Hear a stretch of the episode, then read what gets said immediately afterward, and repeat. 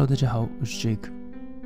我们今天的鬼故事要跟大家分享两则怪谈，那我们就话不多说，马上开始喽。第一则，百物语，这是在一个小众的电视节目上所讲的故事。某次，电台企划突然决定要做百物语，看看真的讲了一百个恐怖故事。吹熄蜡烛之后会不会发生什么事？于是仓促集合了电台的工作人员和恐怖故事的讲者等等，共二十人。确认每个人都准备了五个恐怖故事后，便在租借来的寺庙大堂里点起了百根蜡烛，开始录音。一人讲完鬼故事，吹熄蜡烛；又一人讲完鬼故事，吹熄蜡烛。事实上，电台的业界因为工作的时间参差不一，因此在录制《百物语》这个企划时，时间已经非常晚了。这样也没什么不好，比较有气氛。只不过也有工作一结束就赶来的人，且由于录制时间很长，有些人便忍不住想睡起来，因此录制时故事的品质便渐渐下降。搞到最后，也有些人用半开玩笑的故事滥竽充数，使得录制的流程松散，内容无趣。即便如此，大家仍勉强的讲着故事，总算只剩下最后一盏灯火。终于，最后的讲者结束了他的故事，呼一声吹熄了烛火，什么事都没有发生。事情果然不会照着节目的期待走。正当大家这么想的时候，一位讲者说话了：“哎，为什么结束了？我因为是压轴，所以还留了一个超恐怖的没讲。哎，然而一百根蜡烛确实都已经吹熄了，会不会是有人弄错，一次吹熄了两根啊？”开始有人胡乱臆测着。只不过这百物语本来就是为了节目才搞的气话。一切的流程都有录下，大家便赶紧放了录音带来听。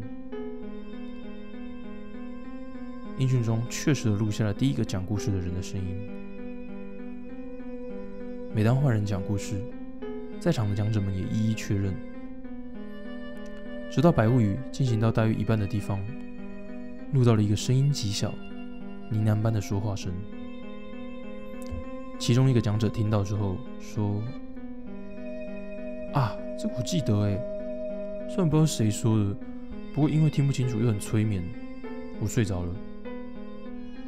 其他也有几位讲者记得有个听不清的故事，大家都十分在意这个讲话听不清的人是谁。幸好这里是广播局，而且收音师、调音师等专家也都在，他们便熟练的做了去噪音、调节声量与节奏的处理，把那个呢喃。调成能听懂的声音，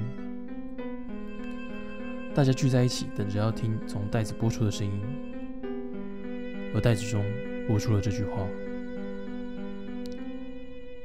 讲个故事啊，我啊，最近死了。”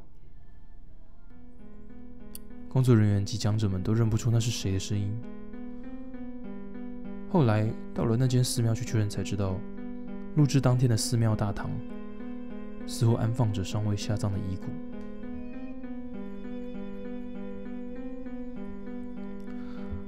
第二则，幽灵。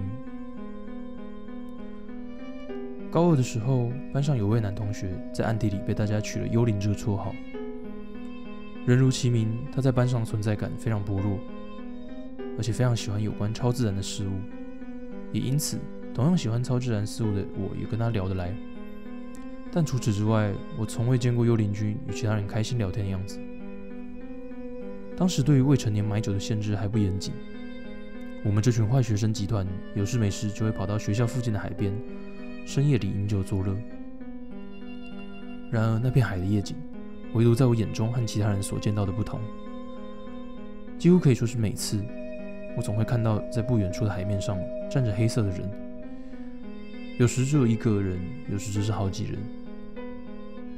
因为早已看习惯了，所以我也不觉得有多恐怖，还可以拿来当做话题聊。